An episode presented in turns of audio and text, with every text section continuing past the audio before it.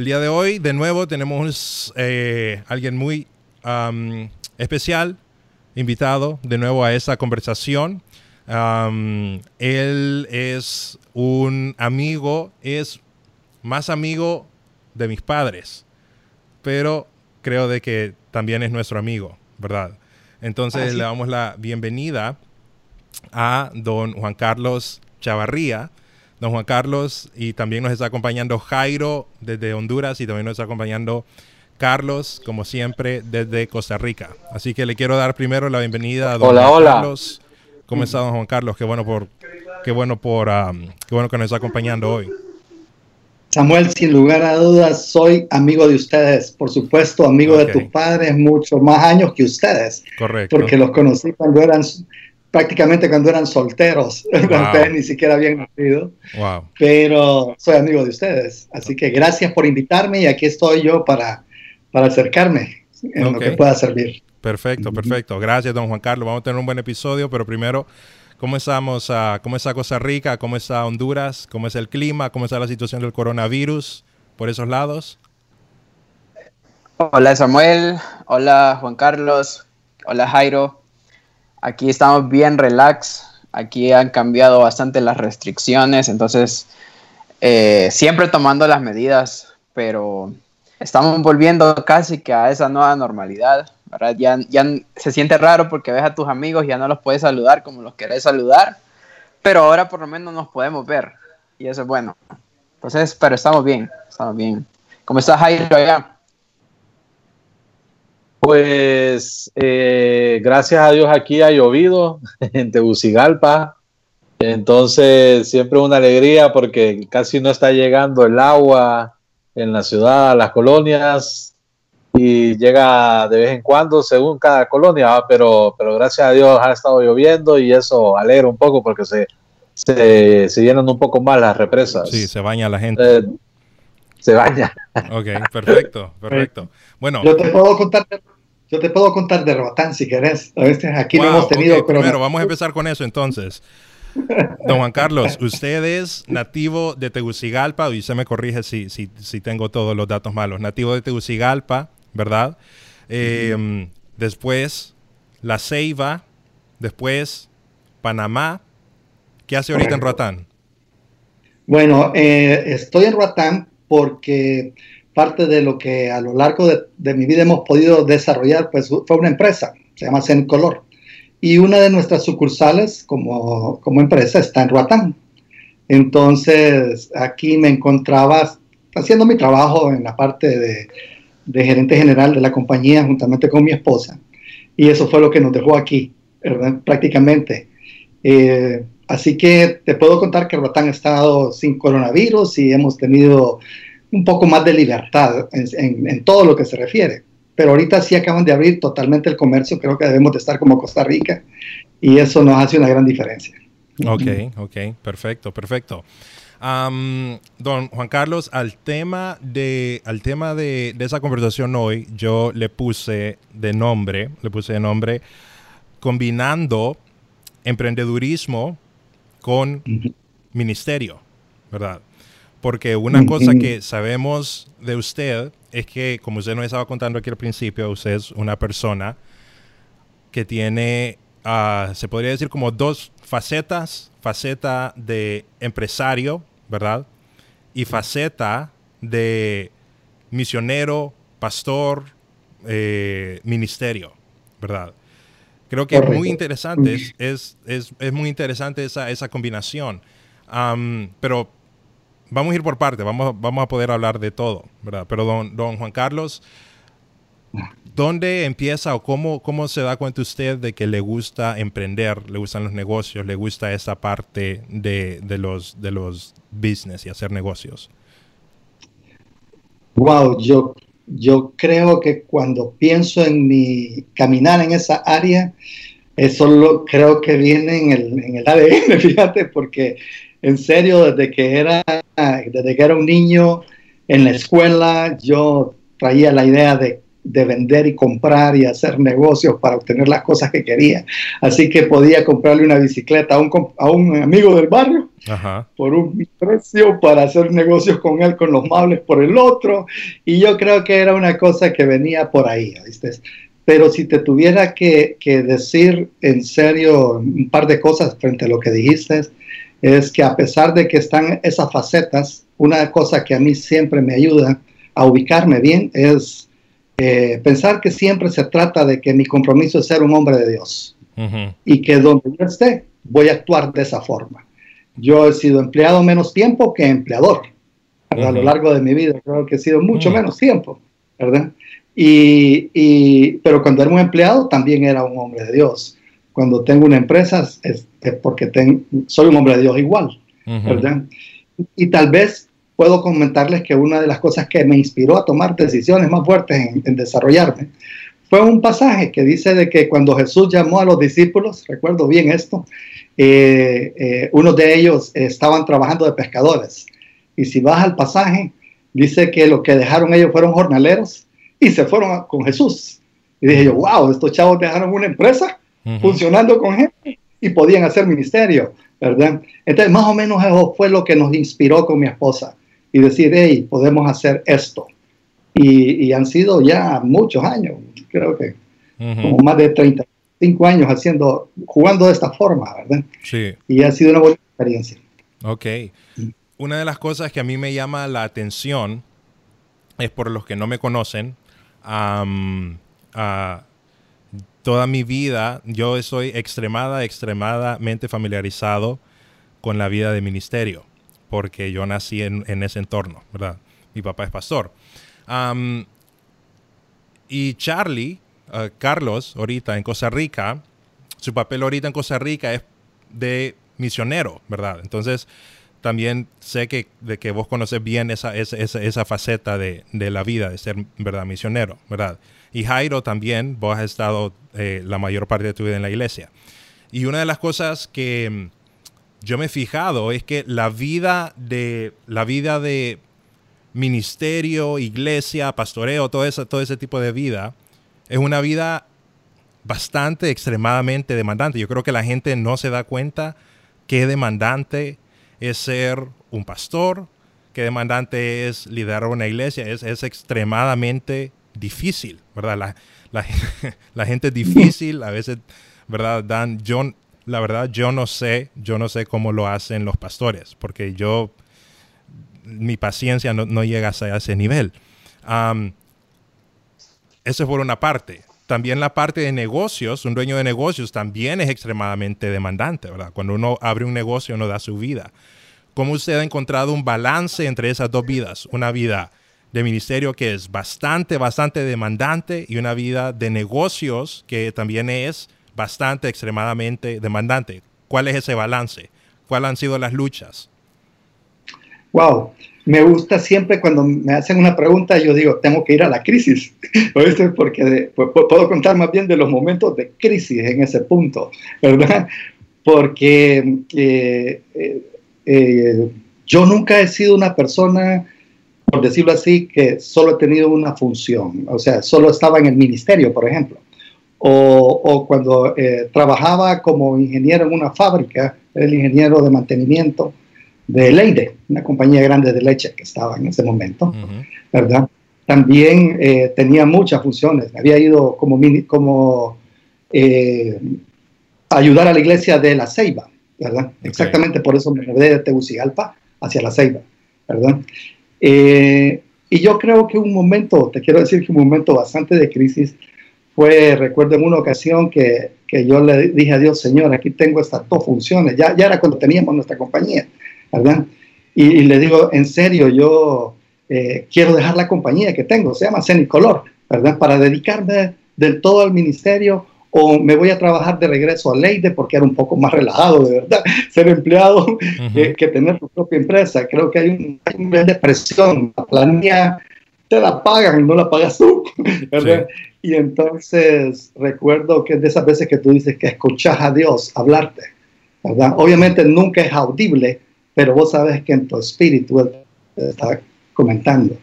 Y yo recuerdo que cuando le dije eso, Me dijo, ¿de verdad querés cambiar de empleador? Me dice. Preferir de alguien que sea tu jefe a que yo sea tu jefe directo. Casi que me recuerda cuando los israelitas le estaban diciendo que, que querían un rey, ¿verdad? Entonces yo te quiero decir, toda esta historia solo para decirte, yo ahí aprendí que, que, que yo eh, eh, voy, no, no, ando buscando un balance, yo estoy totalmente desbalanceado. te voy a ser sincero, mi desbalance es total. Yo solo quiero complacer a Dios. Y cuando me desbalanceo a ese 100% ahí, te quiero decir que la verdad que las otras cosas caen como, como en su lugar hasta que me vuelve a pasar la de Pedro, ¿verdad? Que subido en la barca, se baja a caminar en el mar y vuelve a ver alrededor, deja de ver a Jesús y comienza a hundirte. Mm, tuve unos días así hace, hace poco, en medio de toda esta pandemia, creo que hubo una madrugada que me desperté hundiéndome, ¿verdad? Porque estaba viendo la iglesia de mamá, las cosas que estaban aquí, ese día me estaba hundiendo. Pero te tengo que decir que el balance es ese en adelante cosas prácticas, el uso de la agenda, el uso, el uso de un to-do, el uso de planificar, el uso de tener reuniones eh, de planificación en la iglesia, de planificación en, el, en, la compañía. creo que todas esas son instrumentos que se usan de administración, pero la parte del corazón, ¿cómo es que vos haces para tener paz? Híjole, solo así, y, y, y, a eso le tienes que sumar la familia, que también está ahí, ¿verdad? y fuerte, ¿verdad? Jalando fuerte. Eh, así que yo te, tengo que decir eso, es mi forma de pensar y mi forma de vivir. Estoy totalmente desbalanceado. ahí. y eso me ayuda. Hola. Hola Juan Carlos, la verdad que es una alegría estar aquí con usted porque eh, con todo eso que habla, yo recuerdo un poco mi tiempo en Ceiba. Yo, bueno, si los que no saben, amigos de Samuel, de Carlos Lagos, de usted y mío, yo estuve, eh, la conocí la iglesia en la Ceiba, ¿verdad? Y, y, en parte estoy aquí por, por el, la forma de, de, hacer iglesia de ustedes con, con Dagoberto, ¿verdad? En su, en su tiempo allá en la Ceiba y pues eh, la verdad es que nunca le había dicho esto, pero yo, yo siempre, eh, usted ha sido un ejemplo porque yo me acuerdo que nunca estando en Ceiba, eh, por lo menos los primeros años, que yo solo sabía la figura de usted como pastor, siempre lo vi pastoreando, nunca me lo imaginé como un hombre de negocios y de empresa y cuando de repente, ¡pum!, ahí está y me doy cuenta de que, de que tiene ahí su, su empresa de de, de Zenith Color, eh, realmente que es impresionante por todo eso que dice Sammy, eh, eh, los dos mundos son absorbentes y me imagino todos esos momentos difíciles los cuales usted nos está contando. Entonces, pero realmente que fue como un, hey, hay, hay, un, hay, un, hay, una persona que está haciendo de todo con su vida y, como usted dice, pudimos ver nosotros, yo hoy testigo que pudimos ver cómo Dios ponía en orden muchas cosas, ¿va? porque aún su familia, sus hijos, que, que, que eh, fueron amigos míos estando en la Ceiba, pues la verdad que siempre han sido una, una alegría y una bendición. Entonces, y también ellos sirviendo, ¿ah? sirviendo al Señor. Entonces, de hecho, creo que, no sé si, si em, ahí están con ustedes los, los cuatro o, o, tres de ellos en Panamá. Tres de ellos están en Panamá, uno sigue aquí en Honduras. ¿verdad? Pero gloria a Dios por eso. Ay, gloria a Dios. Sí. tal vez una pregunta y no, no, tal vez puede ser similar, o, eh, pero tal vez que yo, yo quisiera hacerle y, y, la pienso bastante es cuál es la diferencia o hay alguna diferencia o similitud entre administrar una iglesia y una empresa, porque normalmente conocemos eh, más o menos en las películas y todo cómo se, o, o, o, de repente es más fácil ver, ¿verdad? Los empleados, cómo ver, ver cómo se maneja una empresa. Pero la parte administrativa, la, la, forma de hacer iglesia, tal vez mucha gente de repente no, no la conoce, ¿verdad? Y son pocas personas las que de repente a veces eh, están en un staff de una iglesia y que realmente es, manejan cómo, cómo se administra. Entonces, de repente sería interesante saber qué diferencias o similitudes usted ha visto entre administrar una iglesia y administrar una, una empresa. Ya, Sí, qué, qué tremenda pregunta. Eh, pero, pero es fantástico, ¿viste? Voy a tratar de nuevo ordenar la idea y poderlo decir. Sin lugar a dudas, yo creo que eh, hay, eh, hay dos, dos áreas de resultados diferentes, ¿verdad? Ambos sirven, te tengo que decir que en ambos lugares Dios debe glorificarse y exaltarse, ¿verdad? En una empresa Dios debe ser exaltado y en la iglesia no, digamos, tiene que ser exaltado. Para eso es, ¿verdad? Así que ese es el primer pensamiento que ponemos en nuestra mente.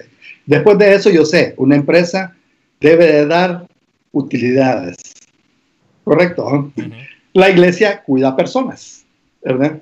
Está para extender el reino de Dios. ¿Estamos de acuerdo? ¿ah? Vamos todos caminando ahí. Entonces, yo no estoy esperando, yo no estoy esperando ver utilidades en la, en, en la manera como manejo las finanzas de la iglesia. por decirlo así. mi, objetivo no es llegar a que tengamos utilidades en como fin último, ahí.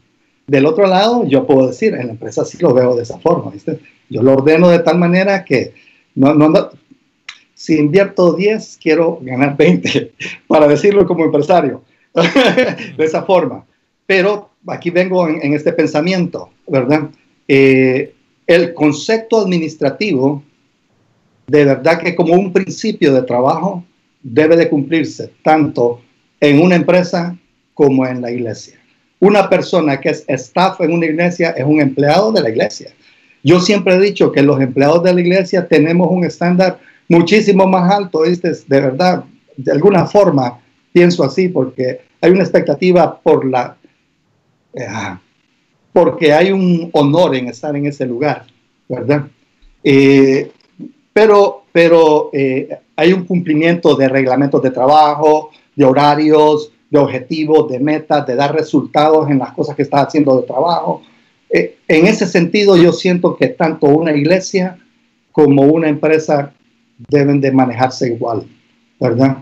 en ese sentido, ¿verdad? De ahí, en cuanto a resultados, pues ya sabes que es muy diferente. Eh, es, como una parte de decírtelo. Por eso, cuando yo pienso en la administración de la iglesia, que yo he estado involucrado en eso, en las iglesias donde yo he estado definitivamente, eh, eh, yo pienso en entrenamiento del personal en las áreas administrativas también, ¿verdad? O sea, uno de ustedes está dirigiendo algo en, un proceso de, de, que llegue un grupo misionero, tan, tan, simple como eso, un grupo misionero que llega a la iglesia yo tengo que saber principios de administración, manejar la caja chica, los horarios, cumplir con los compromisos, hacer buenas negociaciones para alquilar el carro, todo ese montón de cosas. Creo que se tienen que cumplir y se deben de entrenar, ¿verdad? Eh, y igual debe ser en una empresa, Disciplina en, el trabajo. Y, buenísimo. Sí, una pregunta.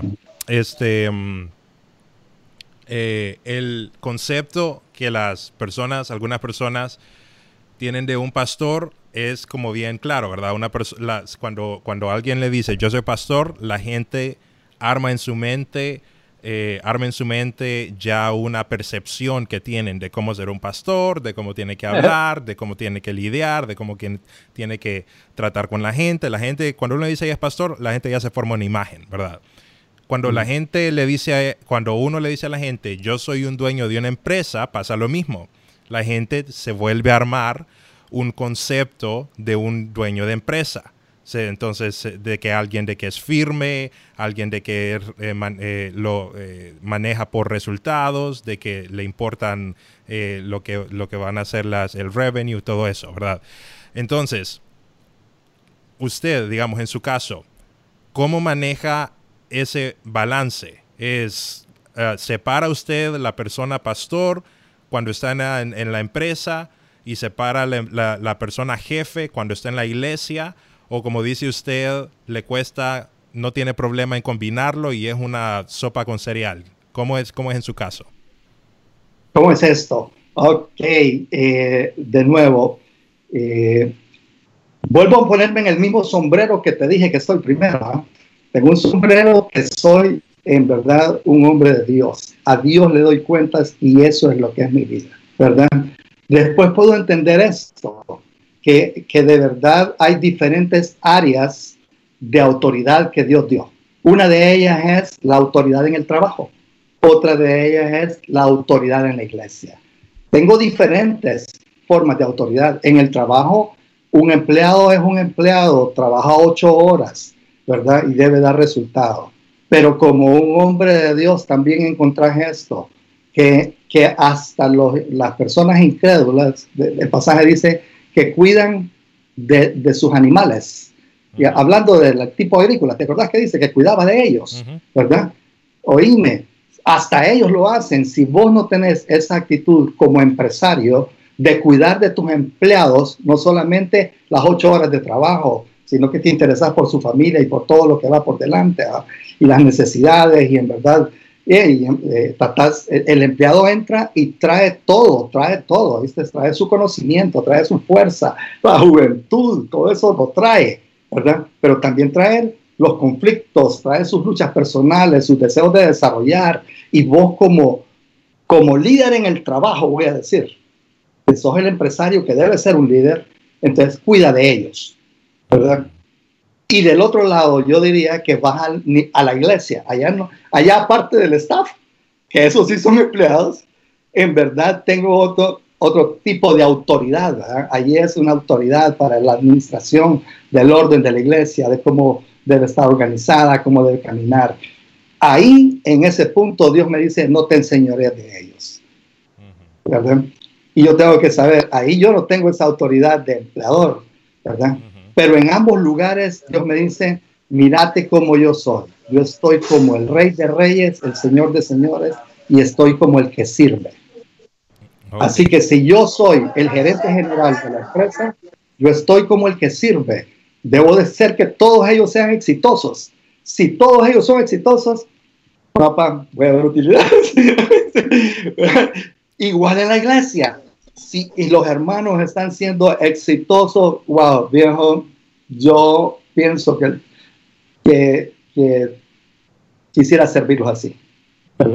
No, no, no, puedo venir, yo me he hecho la, todo encima, porque vos sabés que todos tenemos libertad de escoger y decidir. ¿verdad? Sí. Y qué, buenísimo. Ah, yo, solo, bueno, rápidamente, una de mis funciones aquí es leer los comentarios que la gente que nos escribe. Juan Manuel Cáceres nos está saludando desde Monterrey. Adriana Fuentes dice, hola Juan Carlos, qué bueno verle. Mi papá, Carlos Lago Chinchilla, nos ve de Tegucigalpa, lo saluda Juan Carlos. Le quiero hacer una pregunta bien específica.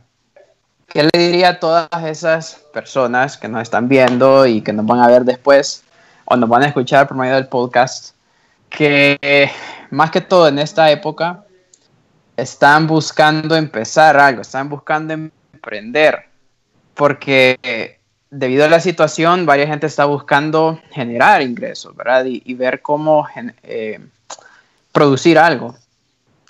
¿Qué le diría? ¿Cómo se debe empezar?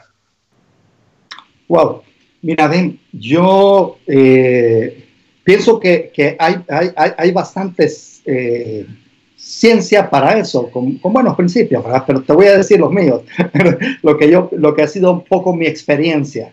Yo pienso, eh, creo que a lo largo de la vida, estaba pensando hace poco, con mi esposa hemos tenido cuatro empresas diferentes. ¿verdad? La más larga ha sido Zenith, es la que más tiempo ha durado. Eh, al principio tuvimos un taller, un taller automotriz, recién salido yo de la universidad pusimos un taller automotriz, eh, creo que después de eso eh, tuvimos también una compañía con, con Frankie Aguilar, lo conocen, ¿verdad? Lo han oído hablar de él en, Querétaro. Claro que sí, claro que sí, Frankie. Estamos en aceite, pusimos una compañía, ¿verdad? Pusimos una compañía, ¿verdad? una compañía de arquitectos e ingenieros. Hasta hoy, hasta el día de hoy nos decimos socios. eh, creo que esta compañía que se llama Semicolor es la, tercera, ¿verdad? Y, no, no, menosprecio una empresa que tuvimos con mi esposa que se llamaba Chupi Chupi. Eso eran de unos, de unos, de unos eh, como juguitos que hacen en plástico y que los sellan. ¿ah? Y pusimos ese negocio y lo tuvimos unos días. Así que no lo menosprecio ahí estaban con nosotros a lo largo del tiempo. ¿eh? Pero Pero yo siempre creo que a la hora de poner un negocio, mira, es tan claro, capital y trabajo, ¿verdad? Es una de las cosas que tienes que tener en mente. No, puedo, yo he visto, y lo he visto en mi vida, experimentado y lo he visto en muchas personas que tenían mucha, mucha ciencia en sus mentes. Trabajo significa habilidades, conocimiento de lo que vos tenés del producto, eh, un buen administrador, aparte de eso, ¿verdad? De saber llevar los números wow, pero con poquito capital en el negocio que se metieron, ¡puf! se queman, ¿verdad? Porque necesitas, el capital se necesita. Del otro lado he visto quienes tienen bastante capital y comienzan a probar los negocios, ¿verdad? Y hay que pagar por aprender, A veces uno tiene que pagar por el aprendizaje en muchas cosas, ¿verdad? Y, y entonces se necesita también saber que necesito conocimiento a lo que me voy a meter, ¿verdad? Así que eh, capital y trabajo, fácil de verlo, ¿verdad? Y después de eso, yo creo que yo agarraría una lista. Y yo agarraría una lista donde pondría todas las cosas que yo conozco, no menospreciaría nada. La última compañía que nosotros pusimos, que es la que estaba sosteniéndonos por los últimos, por los últimos 26 años, nos ha sostenido la empresa, ¿verdad? Como misioneros y donde hemos ido, la compañía ha seguido rodando y nos sostiene, ¿verdad? Y salió de esa lista. Yo que era un ingeniero mecánico, que había aprendido de aire acondicionado, electricidad y todo, cuando estudié en la universidad pinté casas. Y cuando estaba sentado ya buscando eh, poner nuestra propia empresa, ¿verdad? En la lista de todas las cosas que yo tenía un poco de conocimiento, anoté el punto pinturas. No lo menos preciado, ¿viste? Y de ahí en adelante había que hacer, como me dijo mi mamá, me dice, Juanca, cuando les voy a contar, fíjate que me quiero meter a la pintura, quiero vender la casa para meter todo ese capital a la pintura. Y me dice, suena bien todo lo que me decís, pero hace números, me dijo, poné un papel y escribirlos todos. Me dice, wow, mi mamá ya era una señora de 60 y pico de años y yo tenía como 30 y algo. ¿ah? Y dije, no me imaginé que mi mamá supiera tanto de, este asunto, pero yo creo que es un principio de vida el que ella me dio, no de negocios. ¿verdad? Si vas a hacer un plan, agarra una hoja de papel, y escribirlo y hacer números y restar y multiplicar y llevarlo donde, llevarlo donde el, donde que te va a poner los números de venta chiquitos y los números de gasto grandotes, porque eso es lo que andas buscando, a encontrar lo que es. Así que como un principio para los emprendedores es ese, yo diría, mira, un principio es sencillo, en verdad no es complicado, ¿verdad? Eh, pero sí tendría que decirte eso. A mí me parece que no todas las personas, a lo largo de mi vida, no todas las personas eh, van a ser empresarios. A veces hay una presión de que vos seas, o no sé qué, están ahí, ¿verdad? Y yo me he dado cuenta que no todos van a hacer eso. Yo he ayudado a personas que después he tenido de sentirme un poco mal, porque ellos no tenían e, esa, e, e, el empresario, así como vos dijiste, como pastor, tiene una presión.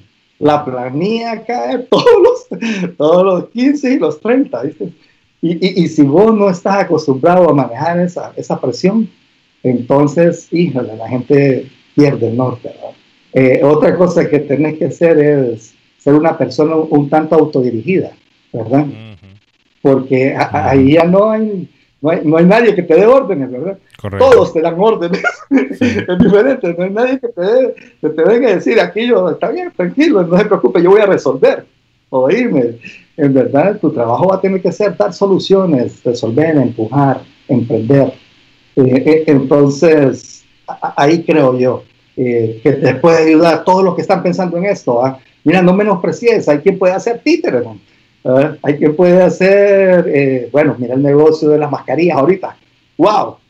Los que podían usar una máquina, híjole, era una cosa que podían impulsar de una manera increíble. ¿ah? Bueno, yo comienzo a soñar con este tipo de cosas, cuando te digo. Yo me acuerdo que salieron unos sombreros que la gente le pintaba cosas bonitas al sombrero ese que utilizan para ir a la playa y todo. Dije yo, wow, mira, ven, las mascarillas, a lo mejor hay mascarillas así con, con cosas de copanecos o de mexicanos, no sé, ondas, del fútbol. Yo tendría uno del Barça. Está bien. Fíjese, eh, Juan Carlos, que me llama la atención. Son buenas Perdón. Bueno, Ah, una de las cosas que me llama la atención que usted menciona, eh, ha estado mencionando ahorita en esa conversación, es que usted siempre ah, que se ha referido a su negocio, se ha dicho mi esposa y yo empezamos ese negocio, ¿verdad? Nunca ha sido, nunca, no, hasta ahora no ha dicho yo he empezado mi negocio, siempre he dicho mi esposa y yo. ¿Cómo ha sido esa, cómo ha sido esa, esa dinámica? O, cuál es el papel de su esposa en todo este proceso? En el proceso de el, negocio y también balanceando la otra parte familiar y de la iglesia y, lo, y de lo otro. ¿Cuál ha sido ese, ese papel? gracias por la pregunta también, Chica. Mira, eh,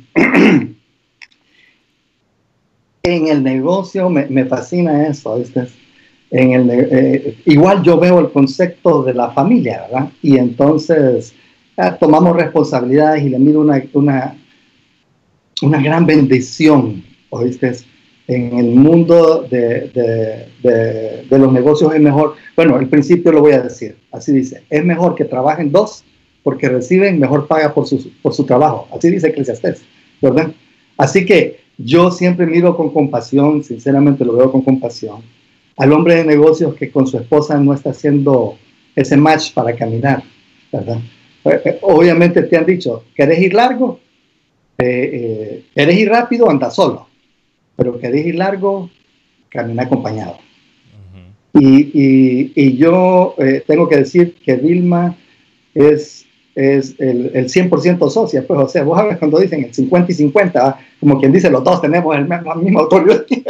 bueno, yo te tengo que decir que aquí en esta casa, así es, oíste, las reuniones de negocios son, cuando vamos a la empresa con Vilma a ver la empresa, Vilma tiene el mismo peso de, de lo que yo digo, como lo, lo, diría yo, en el sentido de propietarios, ¿verdad? En el sentido de función, entonces yo soy el gerente general y entonces yo tengo que tomar decisiones que ya tomo, ¿verdad? En el camino pero cuando nos sentamos como dueños, nos sentamos como dueños a la par.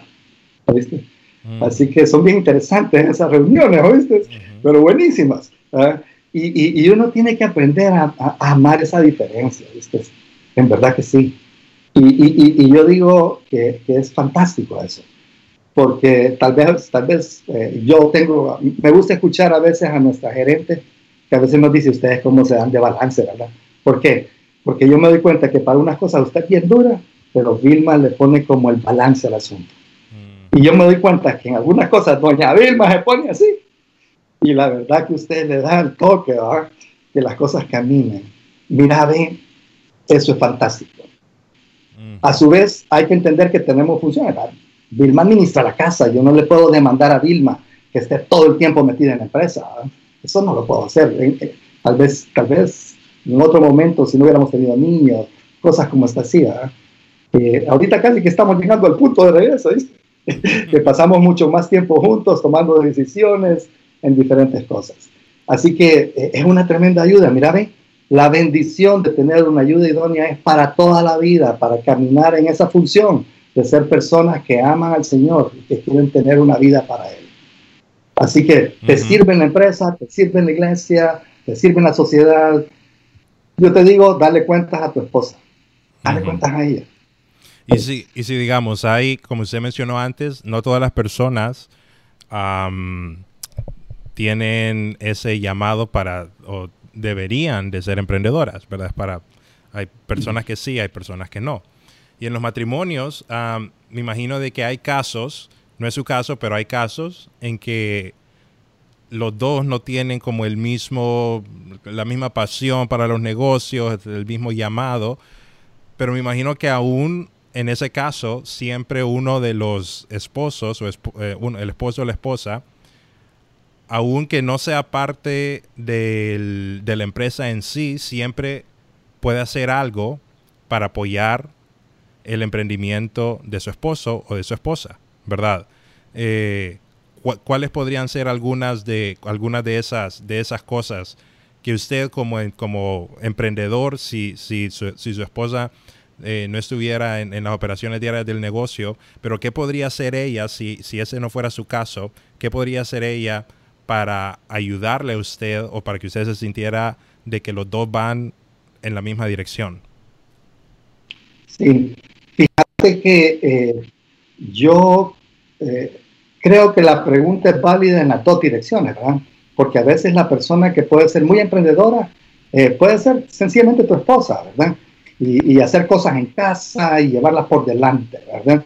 Y, el esposo un poco menos involucrado en el asunto. Así que lo que voy a decir creo que es válido en las dos direcciones, ¿verdad?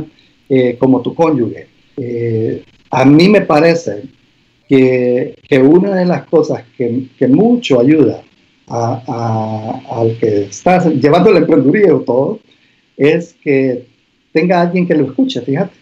Y yo te diría que, que eso, que te escuchara, que, que, cuando eh, pasa igual, la misma tiene unas áreas, lo voy a decir, y cuando ella trae esas cosas, híjole, si yo me pongo todo crítico o indiferente o cosas así, híjole, uno en lugar de sentirse entusiasmado, diría yo, soy apachurrado. Y, y, y, a veces uno las esconde, pero, prefiero no contarlas, decir, pues guardo la ley del silencio.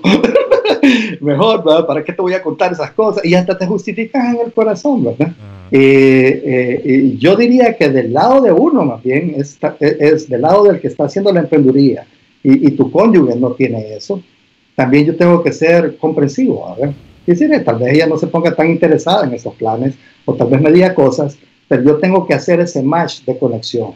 Yo sé que tengo que cultivar, ¿verdad? Así que yo creo que la cosa más importante que podríamos hacer es escucharnos. Y igual, yo no reservarme y esconder. Yo, yo he visto hombres de negocios, mira, me dan ganas, no, no, soy exagerado, hay cosas que a mí me tocan en el corazón y yo con los años creo que me salen lágrimas por cosas, pero sí he visto hombres de negocios que han terminado con una relación más cercana, con personas con las que trabajan del sexo opuesto por no hablar con su cónyuge. Mm.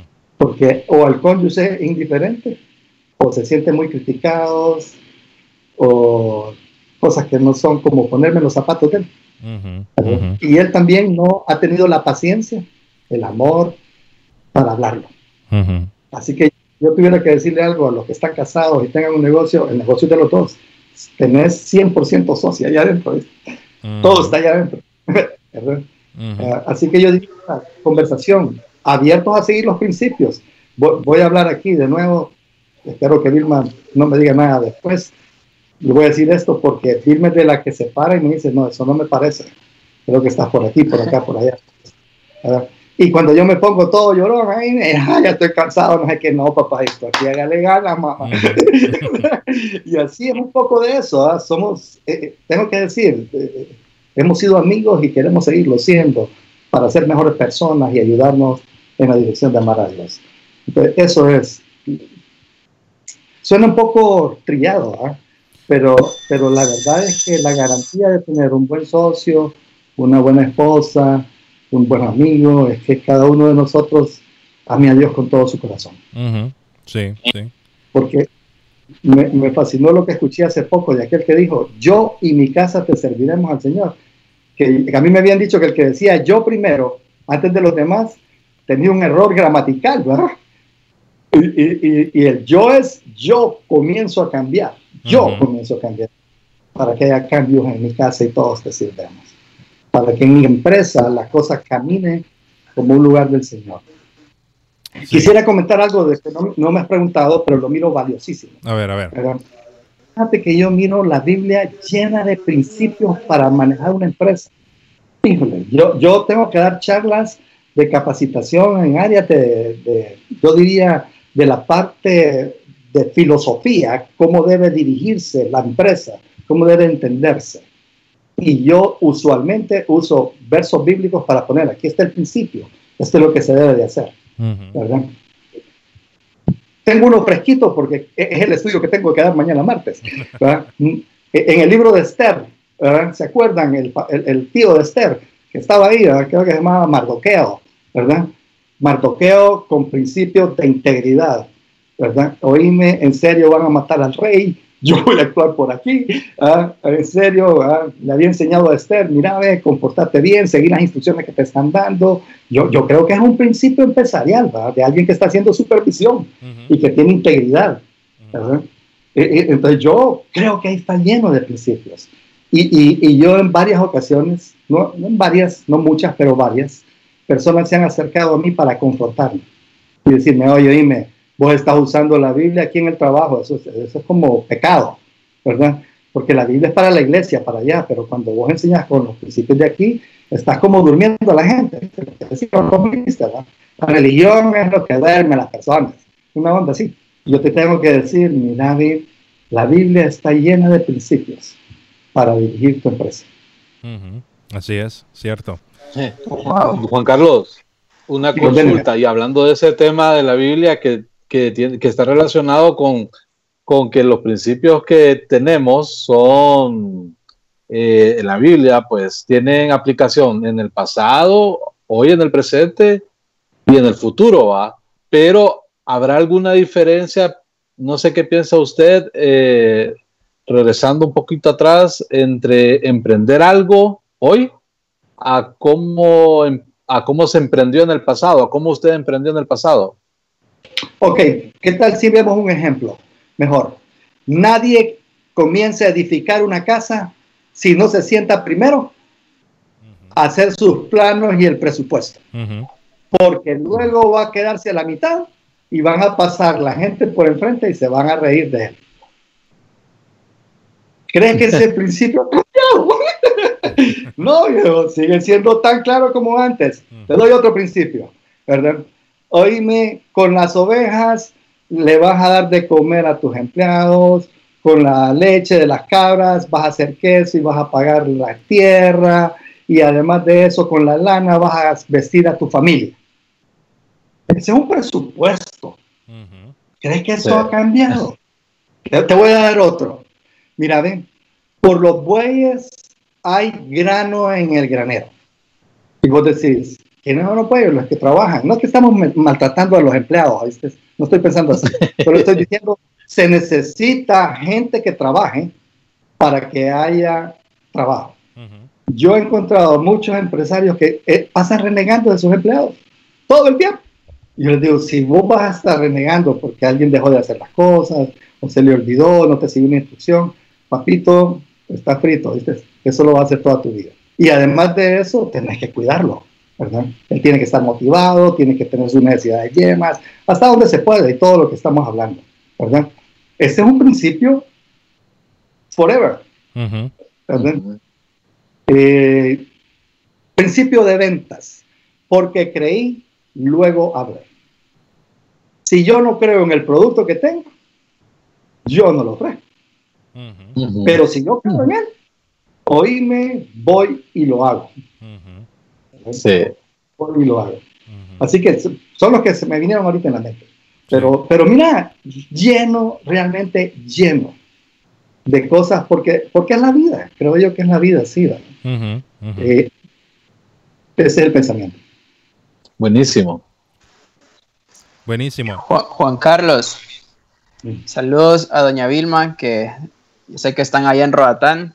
Eh, Pobrecitos. Qué buenas. Mucho. Eh, esa, cuarentena, esa, esa cuarentena Qué rico, ¿ah? Qué rico pasar una cuarentena.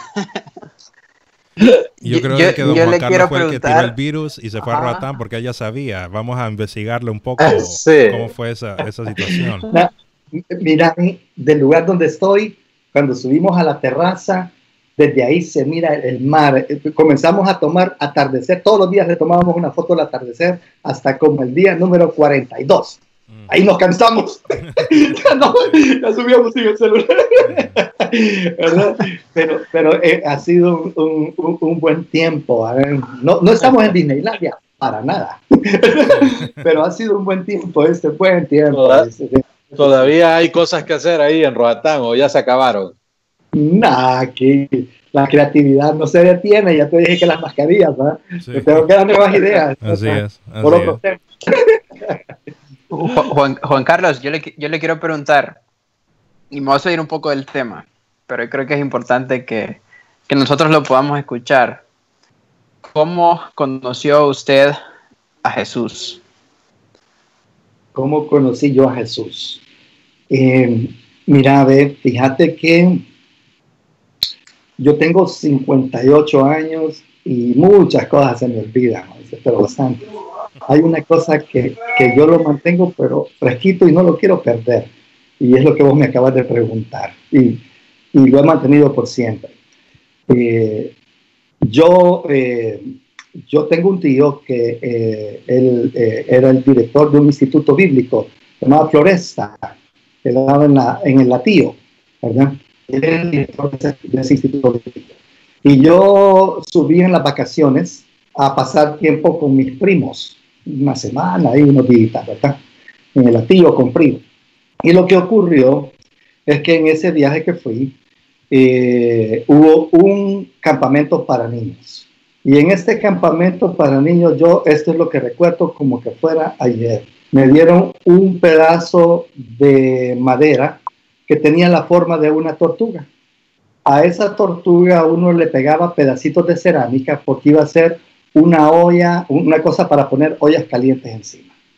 Cuando ya estábamos haciendo eso, yo tenía como siete años, entonces la gringuita que estaba ahí con nosotros haciendo esa, la misionera, ¿verdad? Preguntó, óiganme, ¿y a quién le gustaría ir al cielo? De inmediato yo levanté la mano, yo quisiera ir al cielo, ¿verdad? Eh, después recuerdo que eh, eh, ella dijo, en verdad el problema de poder ir al cielo es porque es que nosotros hemos hecho algunas cosas que no están bien. A los siete años yo ya había mentido y había robado. del, saco de mi papá yo ya le había sacado monedas para, ir a comprar en la escuela, ¿viste? Ya le había contado cuatro, cuatro, cientos de mentiras a la gente. Yo contaba mentiras de cosas que me pasaban y ya sabía lo que, la que la gringuita estaba diciendo. En verdad tenía esa conciencia. Y entonces la gringuita dijo que por esa razón nosotros no podíamos ir al cielo. Pero que, nos, que ella sabía que nosotros en diciembre celebrábamos la Navidad y que ese, eso lo que se celebraba es que Jesús había venido. Y que en verdad en Semana Santa lo que celebrábamos era la muerte de Jesucristo que pagaba mis pecados. Esas cosas que me detenían de ir al cielo, ¿verdad? Y eso a los siete años yo también ya lo entendía, ya lo había vivido, yo sabía lo que era la Navidad y el feriado de Semana Santa en la escuela, eso ya lo tenía claro, ¿verdad? Y entonces la gringuita, todo lo que nos dijo a nosotros fue, bueno, si alguien quiere decirle, entonces tiene que decirle a Jesús que en verdad lo lleve con él, por lo que él hizo. Yo tengo que decirles que lo recuerdo bien, que fue lo que yo le dije a Dios. Le dije, Señor, por favor, llévame. Yo todo lo que quiero es que me lleves. Y por favor, llévame. Y después de que me puse a llorar a los siete años, lo recuerdo así, ponerme a llorar y decirle, Señor, pero todo lo que yo quiero hacer es servirte en mi vida. Eso era lo que yo le pedí ahí. Tenía siete años. Y ahí confié en Jesucristo. ¿viste? Y de ahí yo creo que era fácilmente un cometa.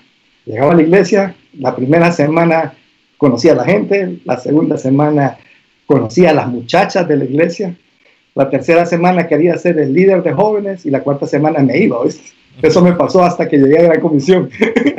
Eh, pero solo para decirte que ahí fue donde luego, luego fui retado, porque ahí fue donde entendí. Me, llegaron y me preguntaron, Juan Carlos, ¿y vos sabes dónde vas a ir el día que te muras?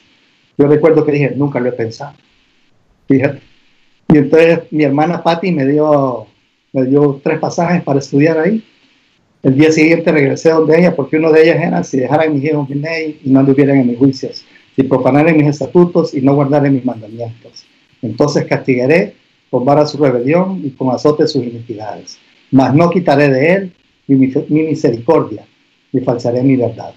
Y ese pasaje a mí me puso clarísimo. No, yo ya confío en Jesucristo. Yo sé que yo voy para el cielo. Por muy malo que haya sido caminado, Dios nunca me ha dejado. Y regresé a donde mi hermana Pati a decirle, Pati, sí, yo voy para el cielo. No tengo la menor duda de eso. Yo acepté a Jesucristo cuando tenía siete años. Así que yo soy de los que va para el cielo. Lo que sí te puedo decir que ahí fue donde encontré un reto para la vida. Porque aunque yo ya había estado terminando la universidad y todo, híjole, cuando me di cuenta que uno podía invertir su vida por causa de la gran comisión de llevarle el evangelio a todas las personas, al mundo entero, wow, eso sí me dio propósito en la vida en el sentido de saber que puedo hacer cosas aquí. Dios es el fin último, conocerle a Él es lo más maravilloso, pero trabajar con Él, yes, eso es bonito. Mira dónde me ha llevado. Nunca me lo imaginé. Sí, wow, impresionante, impresionante. Y mm, una cosa que yo le tengo que preguntar, y, me imagino de que eh, Jairo también va a saber de qué es lo que hablo, es volviendo un poquito a la parte de los negocios y ser pastor, ¿verdad? Balancear esa, esa vida. Una de las cosas que termina pasando inevitable, eh, inevitablemente es que uno termina haciendo negocios con personas de la misma iglesia, ¿verdad? Como y, mientras más grande la iglesia, más, más común, ¿verdad? De que eh, eh, un empleado lo agarra de la iglesia o algo así, o hace negocios con algo.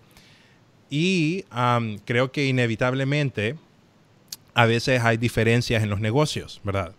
Entonces, algo que yo he visto, y, lo he visto en la, eh, tal vez un poco en la iglesia donde estaba antes de estar aquí en Dallas, eh, que estaba con, con Jairo, es que, ah, digamos, en, en, nuestra iglesia hay una escuela, ¿verdad? Entonces la escuela tiene staff, ¿verdad? Entonces eh, está bastante como combinado entre personas que son miembros de la iglesia y después staff de la iglesia, eh, de, la escuela. Entonces después hay diferencias y después cuando pasa una diferencia en la parte de negocios, entonces se ve como afectada la parte de la iglesia, porque ya no es como la, ya, ya hay como una este, como un ambiente diferente, ¿verdad? Algunas personas se terminan, ¿verdad? Mejor se terminan separando. Entonces, pasa, ¿verdad? Porque pasa. Pasa como, como, como, como persona, ¿verdad? Ahora, ¿cómo maneja usted? No sé si, si, quisiera eh, expandir un poco en eso, si le ha pasado a usted, si ha visto cómo ha manejado ese tipo de situaciones, más cuando usted es el encargado de la iglesia, no solo es parte de la iglesia, sino que es un encargado de una iglesia. Sammy, perdón, yo le, yo le quiero agregar, y a, todo eso que ha, sido, que ha dicho Sammy, le ha tocado despedir gente. Mm. En la iglesia y en el trabajo a hermanos. Por la pregunta, lo digo. en la iglesia son hermanos. bueno, y en el trabajo también, Así que sí me ha tocado despedir gente, pero es una tremenda observación todavía puedo recordar que, me, dijeron a mí, mira, cuando me entrenaban como gerente, me decían, Juan Carlos, contratar bonito, ¿viste? Para despedir es que se ocupa tacto, ¿viste? en ese punto, ¿verdad? mira, cuando te oí decir eso, tuve, que, que, recordarme de cosas que nunca hubiera querido haber hecho, eh, y aprendí eh, aprendí sintiendo, porque sentí el dolor de otras personas, eh, en el sentido de que uno se puede poner muy, muy sumamente drástico, ¿oíste? En algo que puede causar hasta daño, ¿verdad? En, gente, ¿verdad? Por esa razón, tal vez lo que te, me, paro primero en esos zapatos. Si, si, voy a ser un hombre de Dios en todos lados, el, el despedir a una persona eh, tiene que ser por amor. ¿verdad? Igual, no hay una motivación de desprecio o menospreciar o odiar o resentirte. Lo digo cuando te ha tocado hacer. Yo he tenido que despedir, híjole, a mis amigos de 14 años, ¿verdad? Y tener que despedirlo. Y la verdad que tengo que decirme, su, su, esposa sabe que él se va a quedar sin trabajo, sus hijos saben que él se va a quedar sin trabajo, y yo tengo que decirme, pero él tiene que quedarse sin trabajo. Porque no es, puede haber una falta grave que te haga despedirte de inmediato, puede pero normalmente uno va tratando con esas situaciones y, y cuando ya no hay esa sujeción a, a, los deberes que tiene que llevarte un trabajo, tienes que despedirlo y tiene que ser por amor. La persona tiene que escarmentar a través de eso, ¿verdad? Y, y, te toca hacer eso, ¿verdad? Eh, pero también te puede tocar en serio eh, sufrir, sufrir la afrenta, ¿viste? Porque, porque yo, eh, no me gusta decirlo así, porque uno piensa que, que, no ha fallado, pero si te dije primero que lo había aprendido por la línea de fallar, ¿verdad?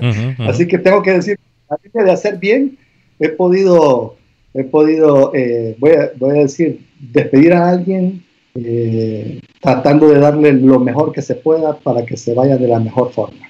Mm. Y luego darme cuenta que aún él está esperando algo que, que justamente no se daría pero por guardar la unidad y guardar el amor y ser misericordioso, lleno de gracia, porque lo necesita, ¿verdad? La persona que se queda sin trabajo, se queda sin trabajo, ¿verdad? Y yo tengo que darlo, eh, vuelvo a decirlo, recordar que todas las motivaciones tienen que ser el amor, ¿verdad? Y, y, algunas personas igual te están esperando que vos en la, en la empresa, como sos pastor, entonces si somos hermanos, puedo hacer lo que sea, como me estabas diciendo del otro lado es igual. Sí, sí. Y, y, debe de haber gracia, pero gracia correctamente entendida, ¿eh? que te ayuda, que te sirve, que te da dirección. Así que, que yo te oigo, en esta entrevista me, me, ayuda a mí pensar, Juanca, no perdas el camino, ¿eh? solo agradame a mí. Y cuando me agradas a mí, en el diario vivir, todas las cosas que van pasando en el día, y pasa un día y pasa otro día y pasa otro día, entonces vas a estar en el lugar donde, donde vas a estar más firme, más seguro, ¿verdad? Así comienza la cosa. yo, yo le diría a todos los emprendedores que sin lugar a dudas escuché dos cosas. De las cosas más poderosas es eh, ir a pasar tiempo con el Señor. ¿verdad? Nuestro tiempo con el Señor es la cosa más poderosa que puede pasar en el día. Así es. Yo, yo me sorprendo cuando yo comencé a pasar mi tiempo con el Señor solo leía un capítulo, eh, ahora puedo leerme cinco de un solo o quedarme en un solo versículo. y, yo digo, wow, pero han sido todos estos años consistentemente. Y después tengo que decir, a mí me gusta decir de mis hermanos antiguos, eh, Paco es de mis hermanos antiguos, este, tengo que decir que es mayor que nosotros. Así es. Eh, Carlos no, Carlos ya, Carlos, Carlos son casi de la misma edad, ¿viste? Eh, hasta creo que yo soy más viejo. Pero lo que te iba a decir es que eh, cuando llegué ahí, mira, alguna cosa que me enseñaron y yo que si tuviera algo que pasarles a ustedes de esta reunión, esto es lo que yo quisiera pasarles. Me lo enseñó un hermano cuando llegué a la iglesia y me dijo, Juanca, si pudieras tomar una disciplina de ayunar todos los lunes o separar un tiempo más prolongado para tener en la semana con Dios, pero más prolongado con Él, hacerlo. Y yo tengo que decir que yo, yo he dejado de ayunar todos los lunes, tengo mis argumentos para eso, pero de alguna manera lo practico eso. Pero lo de, apartar mi tiempo todos los lunes para escuchar a Dios un par de horas mínimo, oíme, yo les digo, santos, y a los que nos están escuchando, no se pierdan de esos tiempos. ¿no? Híjole, yo recuerdo días agotados de trabajo, ¿viste? agotado, me gusta contar este, y llegar y decirle, Señor, aquí vengo con la Coca-Cola, la hamburguesa, totalmente agotado, en verdad, vengo porque, porque ya sé que vengo a sentarme con vos y quedarme dormido y decir, estoy en tus brazos, Dios. Levantarme después. Eh, no dejo la Coca-Cola ahí, ¿eh? A veces llevaba dos hamburguesas diciéndole, oye, una para el Señor y otra, pero el Señor nunca se la comió, tuve que comérmela yo. Pero... Él come pescado. Pero, pero, mira, wow, santos, si hay algo que yo les pudiera pasar ahorita y decirle, es que eso es, porque, porque eso es lo que necesitamos. Eso te da dirección con las personas y todo. Y, y, creo que el verso dice, el que preside que lo haga con libertad, ¿verdad? Y yo creo que te sentís libre, ¿verdad? Eh, es difícil, duele, eh, uno llora con los que se van, fíjate que los despedís y vos lloras. Sí. Eh, ¿Cómo se fue? ¿verdad? Pero los amás, pero vos los amás. No es que los desprecias. Y, y una pregunta que tal vez... Tal, ah, perdón, perdón. Dale, Jairo.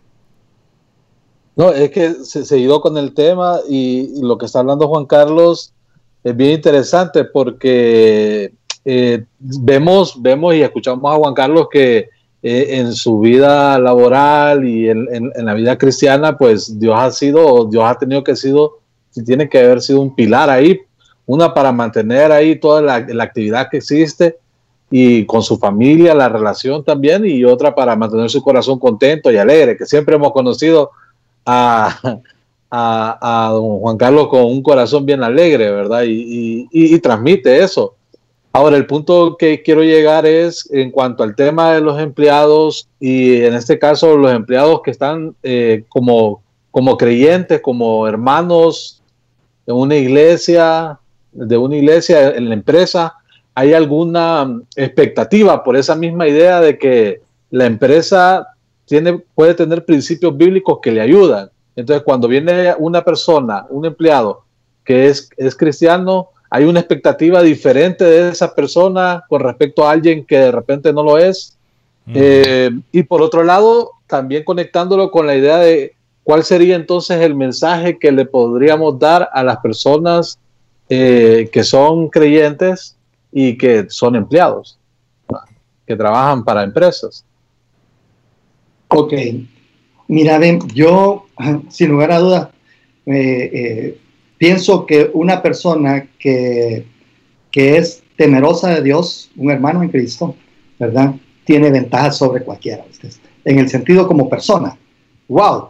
Tengo el Espíritu de Dios y en verdad puedo desarrollar el área, de carácter en mi vida. Tanto es así que yo te tengo que decir que cuando nosotros contratamos a una persona, por un lado vemos sus habilidades, qué cosas estamos esperando. Voy a pensar en un administrador. Obviamente lo primero que veo es, él tiene principios de administración, sabe de contabilidad, sabe manejar un presupuesto, sabe manejar Excel, usa la calculadora. Usted sorprende que hay gente que no sabe usar la calculadora. Todo eso se lo examinamos, ¿viste? En verdad que sí. Después de eso, vamos y revisamos también cuáles son eh, eh, sus conocimientos en el área. Por ejemplo, nosotros estamos en el área pintura. Entonces yo le preguntaría, en serio, vos has hecho construcciones, que sabes de carros, te gustan los carros, depende para dónde va él, ¿verdad? Entonces, o los barcos, nosotros pintamos barcos y todas estas cosas, ¿verdad? Entonces ya, ah, ya investigo un poco acerca de sus áreas en cuanto a conocimiento de trabajo que va a tener, las competencias que estoy esperando para su puesto. Mira, ven, esas dos cosas están ahí de frente, ¿verdad? Y las balanceamos. La tercera cosa que nosotros vemos es el carácter. Y cuando yo tengo que balancear el carácter, adivina dónde voy. Tito y Timoteo. ¿eh? Sí. Es, es un hombre de familia, marido de una sola mujer, es un hombre que no tiene cosas que se le reprochen, ¿verdad? es un hombre de una sola palabra, ¿verdad? Todas esas que, que se miran para el carácter de, un, de, una persona. Recordar que es el carácter de una persona madura, un anciano. Eso es lo que significa. Todos los cristianos deberíamos de tener ese carácter, ¿verdad? Lastimosamente, eh, eh, tengo que decir que, que eh, a veces no las tenemos, ¿verdad? Y estamos en esa lucha, que Dios las, las provoque nosotros. Y yo tengo una expectativa que un hermano tenga más de esto, ¿verdad? Pero igual lo valoramos, ¿viste? igual lo valoramos. Y eh, eh, eh, no, no, no creemos que solo sea carácter lo que se necesita, ¿verdad? Yo puedo tener una persona que tiene mucho carácter. Bueno, si a mí me pones a administrar lo que ustedes están haciendo, despidan el mismo día que me contratan, ¿no? pero denme prestaciones. pero, ¿cómo se llama? porque yo no podría hacer el trabajo que ustedes hacen esto, de las computadoras y todo eso, ¿verdad? Y esa no es mi habilidad. Entiendo. ¿Me explico? Sí, sí, Así que eso ayuda, ¿verdad? Ah, obviamente la familia es la familia, prefería la familia de la fe, ¿verdad? Llega, ya viene ahí, ponerme su expediente por encima, después vamos a tener una plática. Eh, si le sirve esto, después llegan alguien, algunos de los que he entrevistado yo, de, de, que dicen ser hermanos y están ahí, uno llegó un día diciéndome, Juan Carlos, sí, Dios me habló, me dijo, sí. Eh, me dijo que me tenías que dar un órgano nuevo para la iglesia. Y le digo yo, pucha, ¿te lo dijo a vos? Sí, me dice. Tengo que esperar que me lo diga a mí. porque a mí todavía no me lo ha dicho. te, lo digo porque encontrás eso por todos lados. Y ahora, en los negocios, en los negocios don Juan Carlos, sabemos de que no todo es color de rosa. Hay fracasos, hay pérdidas, hay situaciones difíciles, extremadamente difíciles, ¿verdad? Los, dueños de negocios pasan por, por, situaciones donde ponen su vida, su sudor, sus lágrimas y no salen proyectos. ¿Cómo maneja usted alguna, eh, eh, alguna fracaso, algo que no salió, ¿verdad? Y después el domingo se tiene que parar enfrente de la, de la congregación y poner una sonrisa en su cara y ser animante y animar a la gente.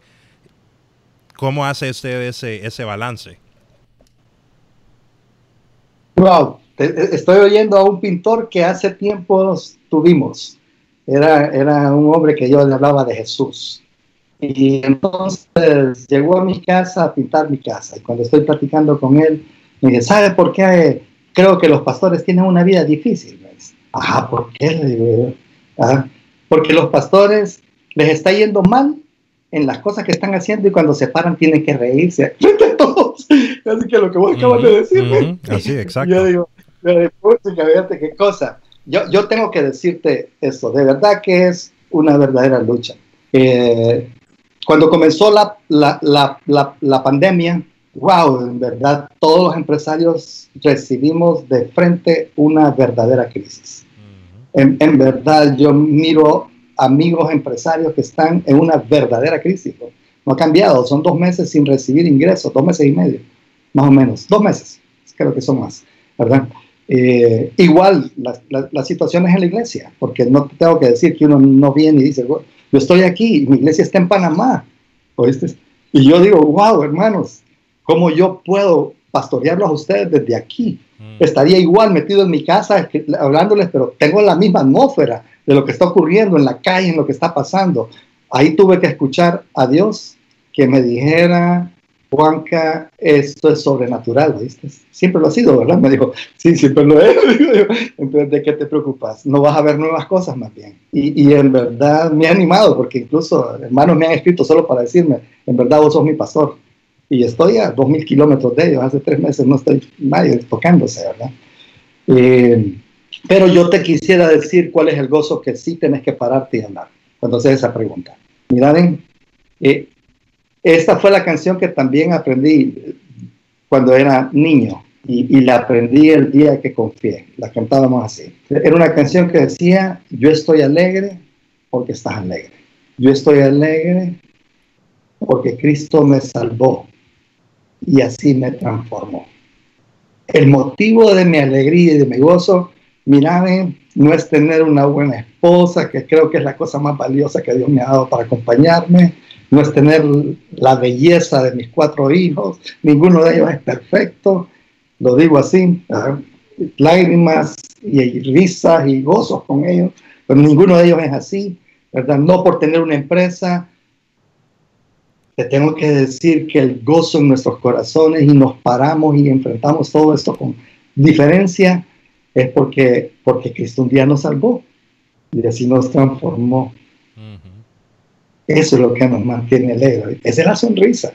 Cuando Jairo me dice eso, yo le digo, Jairo, ha sido eso desde el día que confié. Y yo me digo, mira, porque tengo días que, que, que como todos, diferencias con la esposa, eh, el carro tiene la llanta ponchada, las ventas no se dieron, eh, eh, cosas, cosas, cosas. Sí. Pero a mí Cristo día me salvó y eso me transformó. Ok, wow, wow. Buenísimo, buenísimo. Eso es todo. Eh, vamos a ir, vamos a ir aterrizando un poco ya la conversación. Ya llevamos un poco más de una hora. No sé, no sé, Charlie, cómo van los comentarios. Si alguien más nos ha mandado saludos.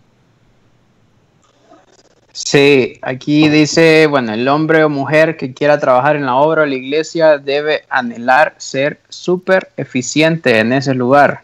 También, eh, bueno, eso lo escribió mi papá, José Ángel Amador Eusea, don Ángel de Nicaragua. Saludos a mi amigo Juanca. Saludos a don Ángel. Saludos, don Ángel. Y, y honestamente, fíjate, voy a ser bien sincero, o mí se me fue el internet en mi cel y no vi otros comentarios. no vi otros comentarios. Está bien. Estás, estás perdonado. Despedido, despídalo, don, don, uh, don Juan Carlos. Dígale. ¿Quieres verme a mí en esa parte? Sí, así es. Así es. Eh, honestamente, yo no me imagino, yo no me, yo no me imagino a Juan Carlos, como, como ustedes decían, siempre lo vemos alegre. no lo veo enojado, fíjate. O sea, no, no, no me lo imagino en ese papel de usted hizo algo malo, está despedido. Mm. Yo creo que los desempleados eh, se van felices a su casa, sí. Se van, se van, se van sin empleo, pero felices. Así es, así es. Wow. Ok. Quisiera, quisiera, quisiera decir, así soy todo el tiempo, pero wow, yo, yo, yo, yo, soy una persona que lidia con el enojo. Esto es, Okay. He tenido que Entonces, lidiar con el enojo. La próxima vez vamos a tener a su esposa y con ella vamos a confirmar un montón de detalles para, para ver cómo, cómo está la situación. está bien. Wow. Aquí, mira, aquí, perdón, aquí voy a leer otro. Ya aquí estoy refrescando. Dice Sal- Armando López. Hey, don Armando. Saludos a todos desde Panamá. Bueno, saludarlo, don Armando. Ok. Wow, wow. Y yo, yo te saludo desde aquí también, Armando. Está ¿Verdad bien. que sí? Bueno, vamos a ir a, vamos a ir aterrizando. Eh, la verdad que es súper interesante esa conversación, ¿verdad? Eh, porque en todas las iglesias pasa. Y, y- y creo de que todas las, todas las iglesias hay, hay, hay personas que emprenden, ¿verdad? Y a veces puede ser difícil encontrar un balance, encontrar un balance entre, el em- entre empresa y después tal vez sienten que tienen un llamado y sienten que tienen que elegir la una o la otra, ¿verdad? Pero mm, como hoy usted nos ha dicho, uno tiene que elegir ser hijo de Dios, ¿verdad? Y después esa es la elección que uno tiene que hacer. Y después hay balance, hay estrategias, pero sí es posible hacer el uno, el otro. Ahí tenemos ejemplos de la Biblia de, que lo han hecho, tenemos ejemplos fuera de la Biblia, ¿verdad? Así que extremadamente interesante. Eh, gracias, don Juan Carlos, por, por, por haber estado esta, esta noche con nosotros. No sé si am, Jairo o Carlos tienen unas palabras antes de que colguemos. No, pues solamente agradecerle a Juan Carlos nuevamente porque todas las cosas que, que él eh, ha ido haciendo en la iglesia, ¿verdad? Siempre tienen un impacto. ¿Alguna vez te Abajo, regañamos, Juan Carlos? No, No. no, me acuerdo. Hmm, Me acuerdo de, de otros líderes, hmm. pero de Juan Carlos creo que no. Ni creo que Juan Carlos se acuerde alguna vez haberme regañado a mí. Sí. Es que él- era diferente en la ceiba, Juan Carlos. Tenía, tenía, ten- tenía la cara, se le miraba diferente.